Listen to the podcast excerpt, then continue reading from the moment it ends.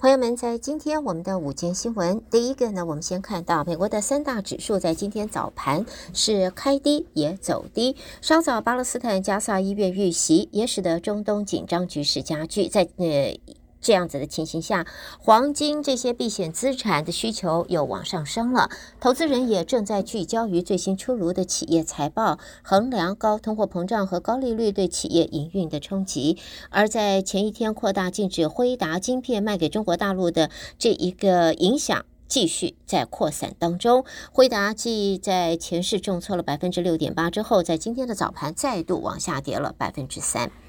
那么，在现在，国税局也宣布，明年将会在纽约、加州、佛罗里达有十三个州来试行直接报税，叫做 Direct File 计划，让合资格的民众可以自行免费的来报税。当事人必须收入在特定范围，或者享受个别抵税的政策。国税局说，希望借由这样子的一个评估报税系统、客户的支援、纳税人体验的因素，来确定未来是否要扩大这个计划。计划将会在十三个州试行，在纽约、加州、麻省和 Arizona，现在已经同意把他们州府系统和联邦系统整合。这四个州的合资格的民众，首先会要提交联邦报税表，然后就会被带到政府支援的申报工具，再递交州政府的表格。而参与试行计划的另外九个州，它本身都不设州政府税，尤其是我们德州啊，还有佛罗里达、Tennessee、Wyoming。Nevada、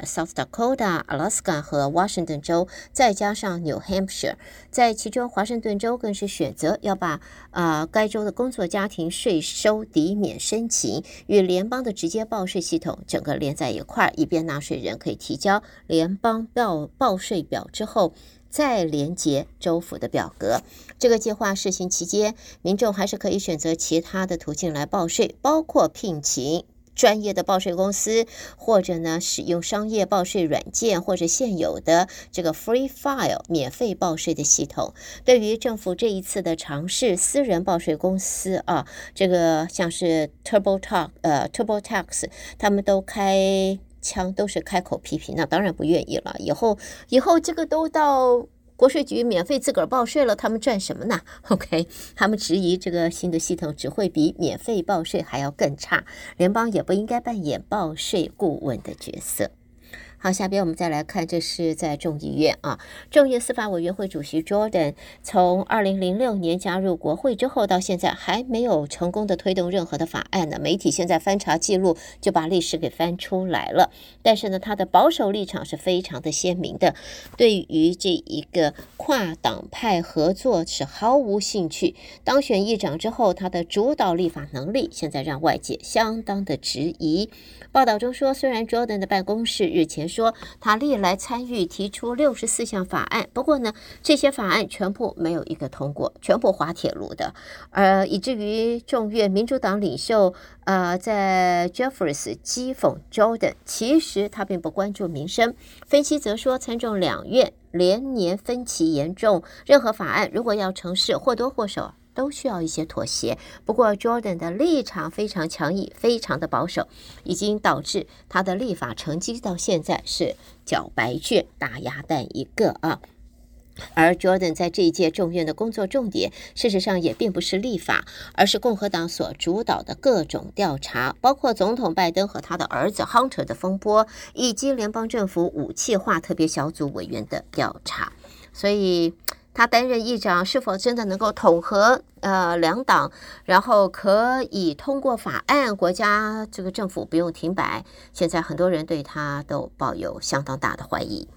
好，现在呢，这个情形下悬而未决，怎么办呢？Jordan 在众院议长选举的首轮投票没有当选之后，共和和民主两党现在都有议员再次提出，希望能够扩大临时议长麦克亨利的权利，以便处理当前多项紧急事务。现在就看到，目前国会急需处理的议题包括了联邦政府二零二四财政年度的预算案，还有美国援助乌克兰以及以色列的法案等等。但是，自从前议长麦卡锡被拉下台之后，众院已经停摆两个礼拜，十五天了，浪费了大量的宝贵时间啊！多名反对司法委员会主席 Jordan 的共和党议员都赞成，现在应该是扩大临时议长的权力了。其中力挺前议长麦卡锡的议员，呃，这是呃吉梅内斯则说，向麦卡呃麦克亨利复权的呼声逐渐的高涨。如果议长没有办法及时产生的话，众院就需要处理紧急事务，是不能够停摆的。那么议长。在今天啊，在其实，在一个钟头前又开始投票，呃，再度的这个 Jordan 再度的这个投票，看看他可不可以通过。好，我们接着看到，这是在呃电动车生产商 Tesla 啊。特斯拉，它将要从市面召回五万五千辆 Model X，受影响型号在二零二一到二三年之间出厂，理由就是汽车的刹车油过少的时候，它的灯不会亮，系统没有办法发现问题，那么导致撞车的风险因此增加。预料车主会在十二月十二号收到通知，那么到这个月十号，也就是。呃，上个礼拜啊，特斯拉还没有发现任何相关的交通事故或是死伤的报告和这一个刹车油的这个问题啊有关联。现在在国。国家公路交通安全管理局说，这次的问题在今年九月十九号发现，嗯，系统呢没有办法及时发现刹车油的数量不足，也不会提醒车主注意。所以，如果我们提醒朋友们，你开的是这个 Model X 的话，提醒你啊，提醒你要注意你的刹车油，同时要注意在呃，就是这个照修的这个通知。好，朋友们，接下来的话，我们来看一下现在的疫情来讲，已经不再是像二零二零年、二一年那个样子的恐怖吓人了。大伙现在都已经可以很好的处理应对，而在卫生单位也有许多的这个。啊、有用的、强有效的疫苗，现在可以供大众来接种啊。所以在当年呢，那个时候很多都是居家工作、远距离上班。现在是怎么样呢？在调查的方面呢，现在看到民众在家上班的比例回落到新冠疫情爆发后的最低水准。上个月二十号到这个月二号，只有百分之二十五点九，算是百分之二十六的家庭最少一个人每个礼拜。在是在家里面远距工作一天，所以这样子看起来的话，就是生活慢慢的又要回到一步一步回到原来的这一个情形。而谈到了疫苗，那当然要在这儿提醒大家，别忘了在现在 COVID 的最新的变异种，而针对这个变异种，现在来讲是最有效的最新的 COVID 疫苗已经出来了。还有呢，就是今年的 flu 啊，就是我们的 flu shot。这个疫苗也出来了，要提醒大家，在美服药局有足够的 more than enough 的这些疫苗，供我们的朋友跟供大家使用接种。呃，其实我们在新闻里边，大概是今天在新闻里边我们看到啊，呃，前几天就还报道过，就是有一些药局在 local 的药局，包括了 CVS、Walgreen 或者一些。Local 药局他们没有足够，没有准备足够的 COVID 疫苗，啊、呃，和和这个 flu shot 的疫苗，所以呢，民众去的时候发现，哎呀，不够，疫苗不够，你得再来一次的，等候通知再来一次。所以在现在的话，要提醒大家，美孚药局准备了足够充足的，不论是 COVID 的疫苗或者是 flu 的疫苗，你现在就可以到美孚去接种。啊，可以两针啊，两种疫苗同时接种，不会有什么副作用的，而且减少减少你不少的时间。那么也可以和美福先联呃联系一下，二八一五零六二四五三，二八一五零六二四五三。所以提醒大家，接种疫苗，接种疫苗，千万不要轻忽。好，下边我们继续再往下看啊，我们看到的，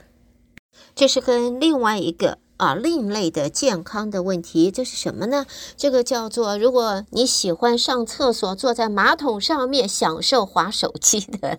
悠哉悠哉，注意啊，注意啊！这是一名哈佛大学的医学博士提出的警告，这种看似无害的习呃习惯，恐怕会导致严重的后果。什么后果？痔疮啊、肛裂或者直肠脱落。同时，手机也可能会成为细菌的温床。根据报道，哈佛大学医学博士赛西说，在上厕所这个边上厕所边滑手机啊，边蹲马桶边滑手机，让人们就是长时间坐在马桶上，所以容易导致痔疮，呃，会在直对直肠和肛门造成压力，所以对身体甚至于会造成永久性的损害。借这则新闻提醒我们的朋友们，你是不是坐在马桶上划手机的族群呢？考虑一下吧，考虑一下吧，千万不要再这样子享受，认为这是好自在、悠哉悠哉的轻松时光。不是啊，这个是对你身体健康会有影响的。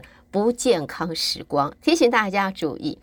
好，新闻很快的，我们也要看一下这一个是跟在呃这个加萨走廊的情形，以色列和巴勒斯坦哈马斯的这个战争啊。埃及总统塞西在今天宣布是不会允许大量难民由加萨走廊涌入，说这将会创下巴勒斯坦人从约旦河西岸逃亡到约旦的先例。塞西与到访的德国总理肖兹会谈之后，他批评以色列空袭加萨和埃及之间的拉法关卡，导致加萨地区大约两百四十万人民无法取得救援物资。那么他强调，就是。巴勒斯坦人从加萨逃到了埃及，也代表流离失所的巴勒斯坦人会从约旦河西岸迁往约旦。那么，以埃双方在大卫在一九七八年达成大卫营协定后，隔年埃及就成为第一个与以色列签署和平协议的阿拉伯国家。不过，塞西则说，两国的和平如今面临的是恶化的风险。